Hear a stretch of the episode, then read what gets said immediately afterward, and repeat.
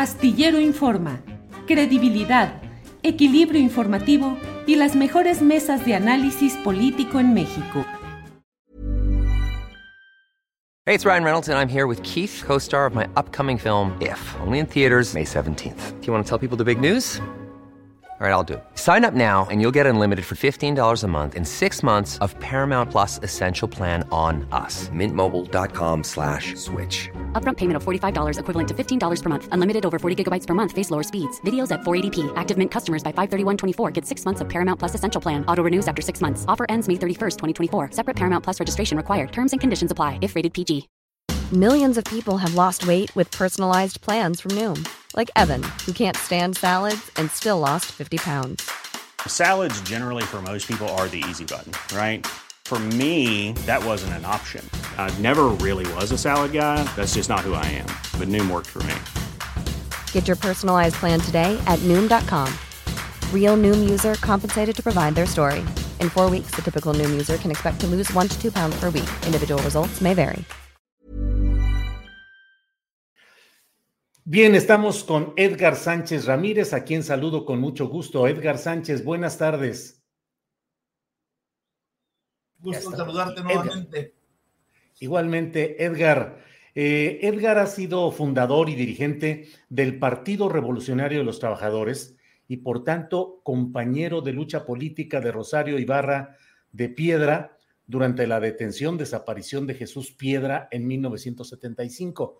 Hablo con Edgar porque creo que es una de las personas que en términos políticos tuvo una mayor eh, cercanía, trabajo político directo con doña Rosario Ibarra de Piedra, que como sabe falleció en estas horas, en estos días recientes, y por tanto, Edgar fue representante del PRT en el Frente Nacional contra la Represión, creado por doña Rosario, coordinador de la campaña presidencial de doña Rosario, cuando el PRT la postuló tanto en 1982 como en 1988. Fueron diputados federales juntos de 1994 a 1997 y con doña Rosario fue, y perdón, y Rosario Ibarra Piedra lo nombró secretario técnico de la Comisión de Derechos Humanos del Senado cuando ella fue presidenta de esa comisión durante su periodo como senadora de 2006 a 2012, doña Rosario Ibarra de Piedra, doña Rosario Ibarra. Edgar, buenas tardes y estamos aquí en esta presentación que hago porque quiero preguntarte, ¿cuál es el, mucho se habla del legado de lucha, de um, perseverancia doña Rosario. Desde tu punto de vista, ¿cuál es el ejemplo y qué es lo que podemos recordar con mayor viveza de ella? Pues eh, muchas gracias, eh, Julio, por esta oportunidad de intercambiar eh, eh, en estos momentos, incluso eh, un poco tristes todavía, porque estoy un, impactado, ¿no? Por la, el fallecimiento de la compañera Rosario. Como te decía, estoy ahorita en Monterrey porque viene el funeral. ¿no? Y bueno, este es el punto central para la memoria en relación a Rosario, su, su legado, ¿no? El ejemplo. Yo creo que, en efecto, deja un vacío muy importante en la lucha contra la represión y por eh, la presentación de los desaparecidos, eh, que así se planteaba esto en los años 70, ¿no? todavía no eh, se utilizaba tanto el concepto de derechos humanos, que yo creo que como parte de esta lucha de Rosario eh, adquirió gran legitimidad la idea misma ¿no? de la defensa de los derechos humanos, ¿no? se logró institucionalizar incluso de alguna manera y ahora es una carrera sobre derechos humanos en las universidades, centros académicos. Y hay gente que se convierte en experto de derechos humanos, no como Rosario y las doñas del Comité Eureka por la lucha directamente, sino incluso porque lo han estudiado, ¿no? Eh, entonces, ¿cuál es el, según yo, eh, el legado más importante de esta eh, lucha de Rosario eh, por la defensa de los derechos humanos en general, la presentación de los desaparecidos, es que en efecto, bueno, hoy es 18 de abril, se, se, se cumplen, eh, es un nuevo aniversario desde 1975 de la desaparición de Jesús Piedra. Y este hecho, ¿no? Eh, que es una casualidad, ¿no? Como ves, eh, Rosario muere el sábado y, y eh, mañana, martes, es 18, ¿no? Al aniversario de la desaparición de Jesús Piedra. Y ese hecho, que ella lo nombró varias veces como el zarpazo de la represión, le cambió radicalmente la vida. Se convirtió en militante eh, de tiempo completo, eh, con todas las consecuencias en relación a la familia, su vida, etcétera, ¿no? en la búsqueda primero de, Jesús y, la defensa de los derechos humanos más en general. Ahora, lo que la caracteriza, ¿no? yo creo, es que convirtió esta causa en una causa indeclinable, frente a la cual no eh, eh, intercambió nada eh, en esta lucha. Quiero decir esto porque hay, hay, una, hay un vínculo que me toca también como hablar, ¿no? Que es de la lucha política, ¿no? Sí, claro. de, Rosario, ¿no? Y, pero esa es una conclusión a la cual ella llega, ¿no? al empezar a buscar a su hijo, en todas las instalaciones, instituciones eh, correspondientes y que se lo niegan, eh, se da cuenta de que hay otras madres también haciendo lo mismo, ¿no? Y entonces da un salto político muy importante, que es convertir esta lucha en una lucha colectiva, ¿no? Eh, nosotros que veníamos del 68 teníamos la experiencia de comités por los presos políticos, pero lo que hace Rosario es una cosa novedosa, que es organizar a madres y familiares de desaparecidos políticos. ¿no?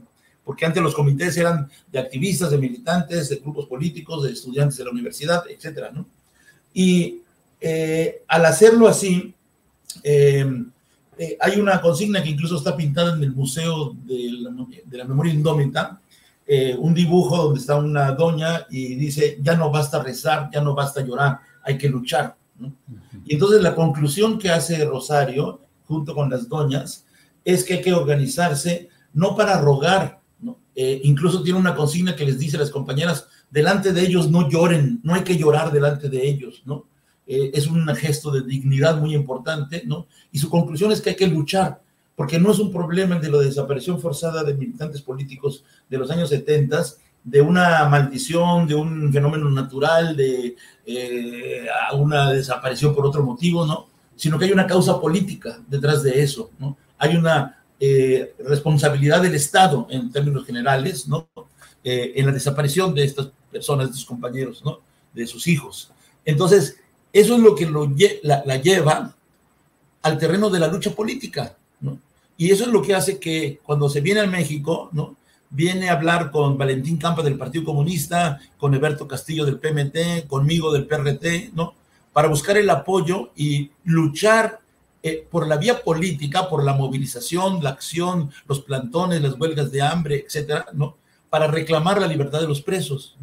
Entonces, el terreno de la lucha política, desde mi punto de vista, no es solamente cuando empieza a participar en el terreno electoral, en las campañas electorales, sino que la decisión de luchar, de luchar, pues no de rogar, no de rezar, sino de luchar, de organizarse, es una decisión política también. Eh, ahí es donde empieza realmente la participación política, en donde eh, convence a las doñas ¿no? de, reclamarlo por esta vía de la acción política. ¿no?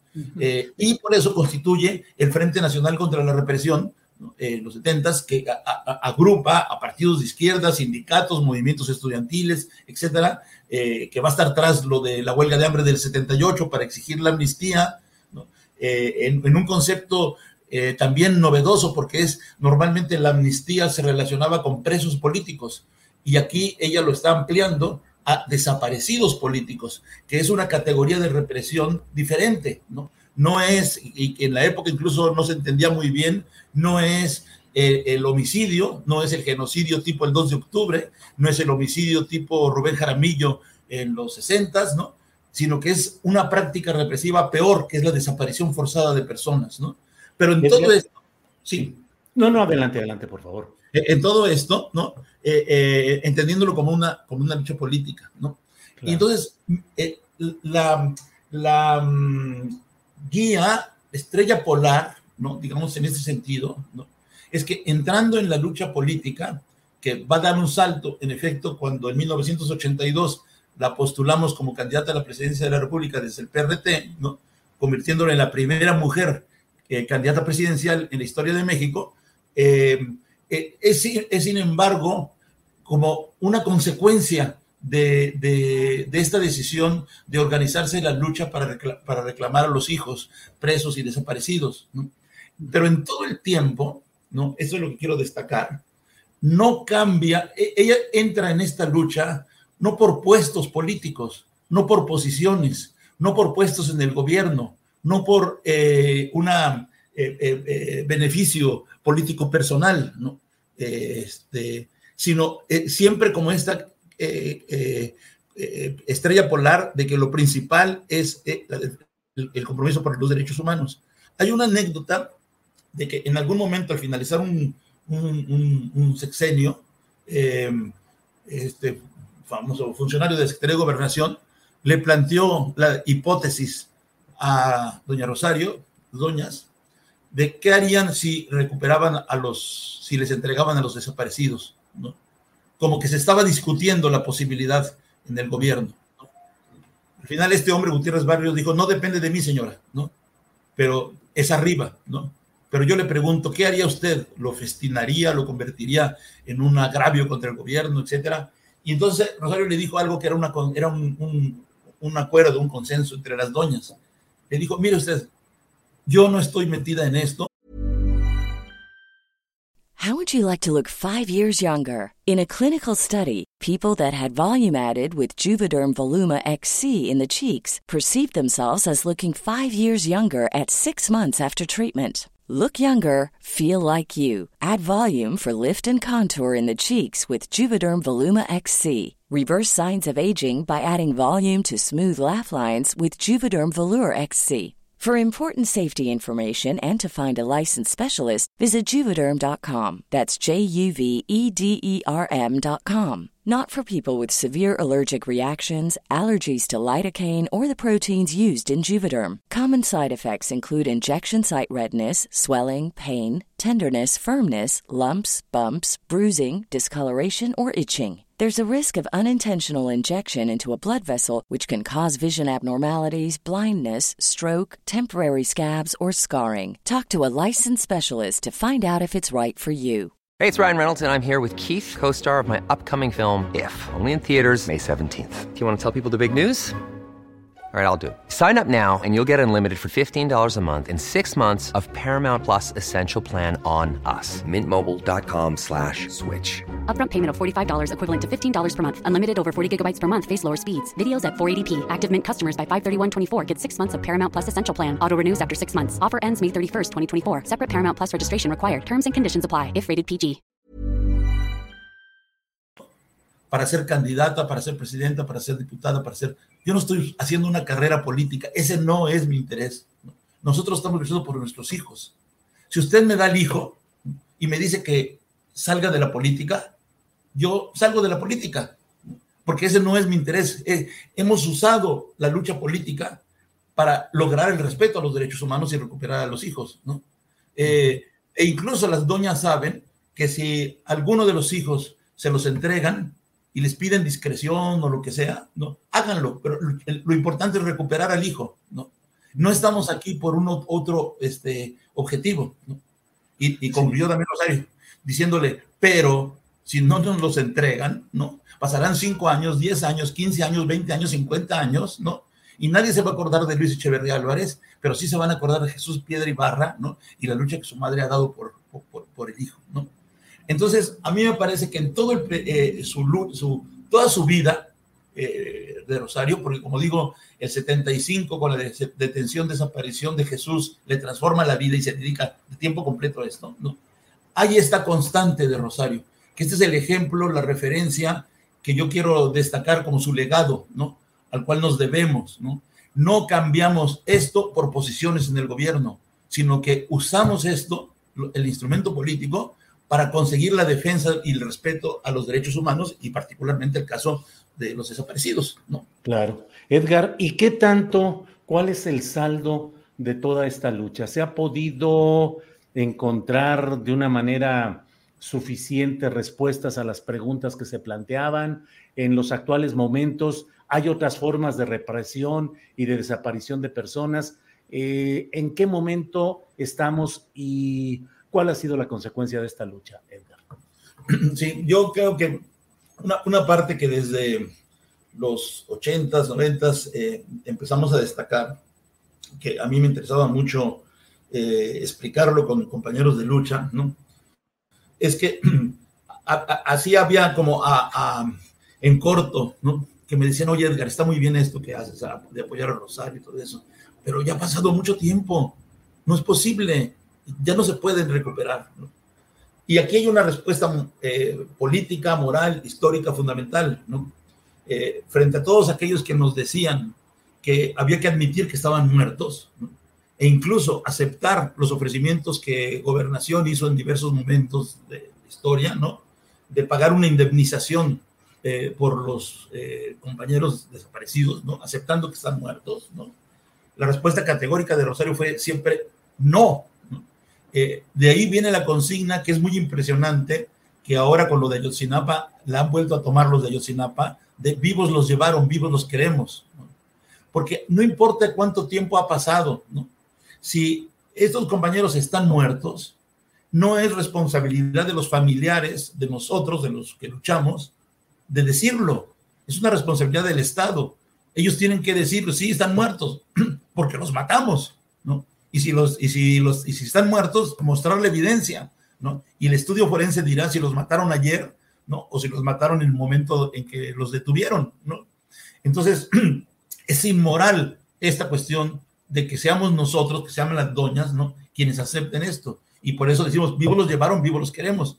Me impresiona mucho porque he oído a los padres de los de Yotzinapa, en donde seguramente les han hecho el mismo ofrecimiento, ¿no? De aceptar que están muertos y que habrá indemnización y tal, y es aprovechar, lucrar con la pobreza de estas familias también, ¿no? Y ellos han dicho lo mismo, y por eso insisten, vivos los llevaron, vivos los queremos, que es muy impresionante, porque es la consigna ideada por Rosario en los setentas, ¿no?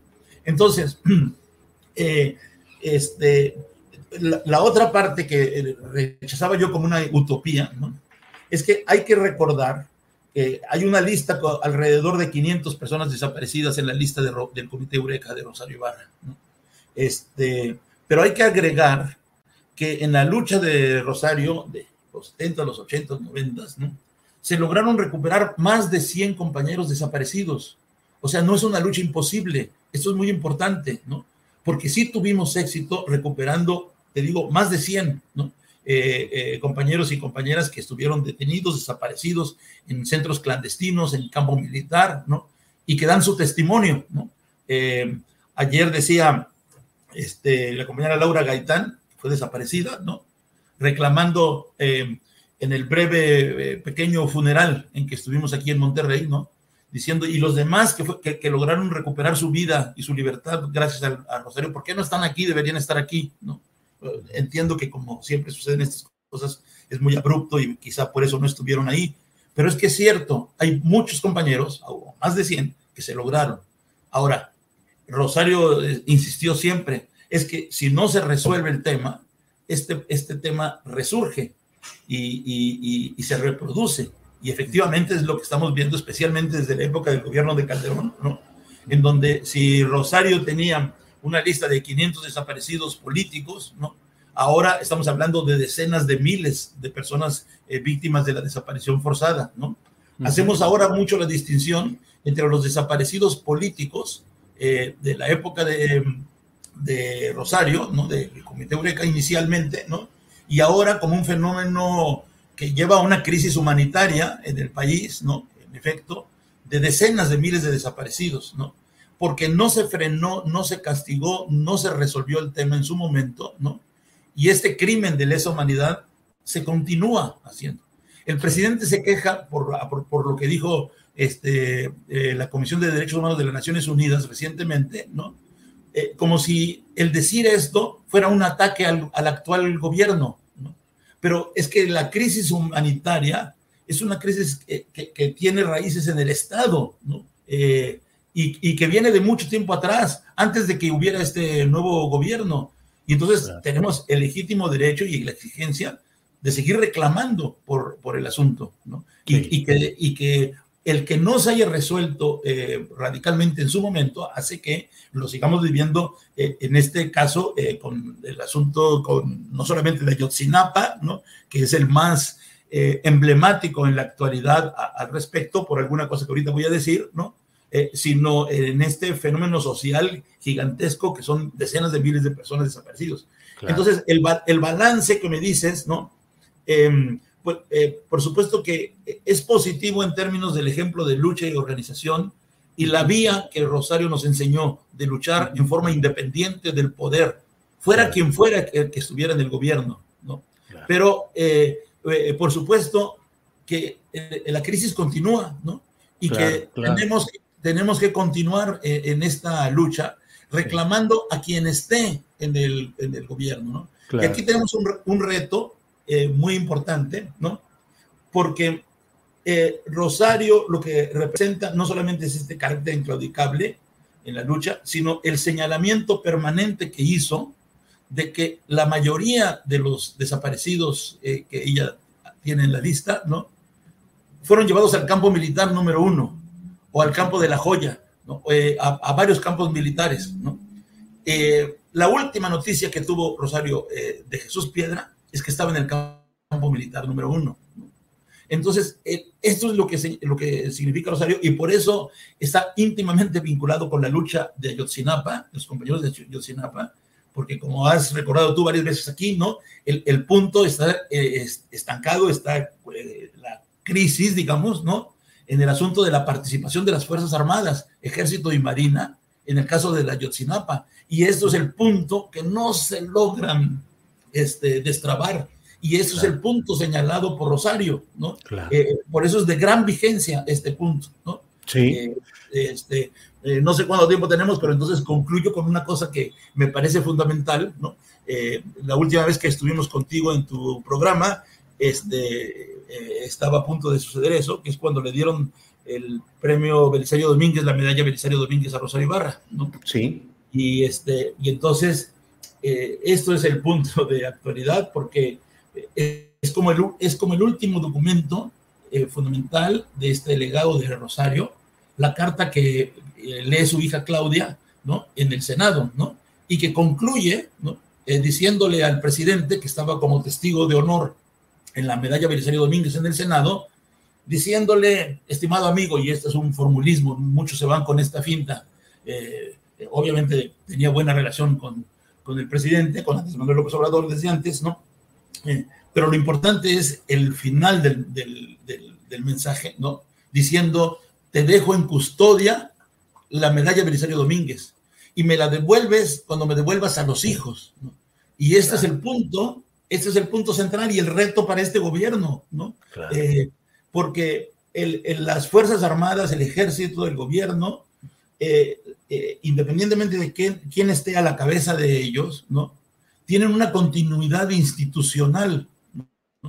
Y, y, y, los representantes del Estado representan esas instituciones. El presidente insiste en decir, yo no fui, ¿no? El ejército bajo mis órdenes no lo está haciendo. Sí, pero tú eres el representante, eh, el jefe de Estado, eh, y, asumes esta responsabilidad. Cada vez que Rosario Ibarra había un cambio de gobierno, y había un nuevo presidente, se entrevistaba con ese presidente y le decía, eh, aquí, esta es la lista de los desaparecidos que estamos reclamando. El, nuevo presidente lo recibía, pasaban seis años y no había solución.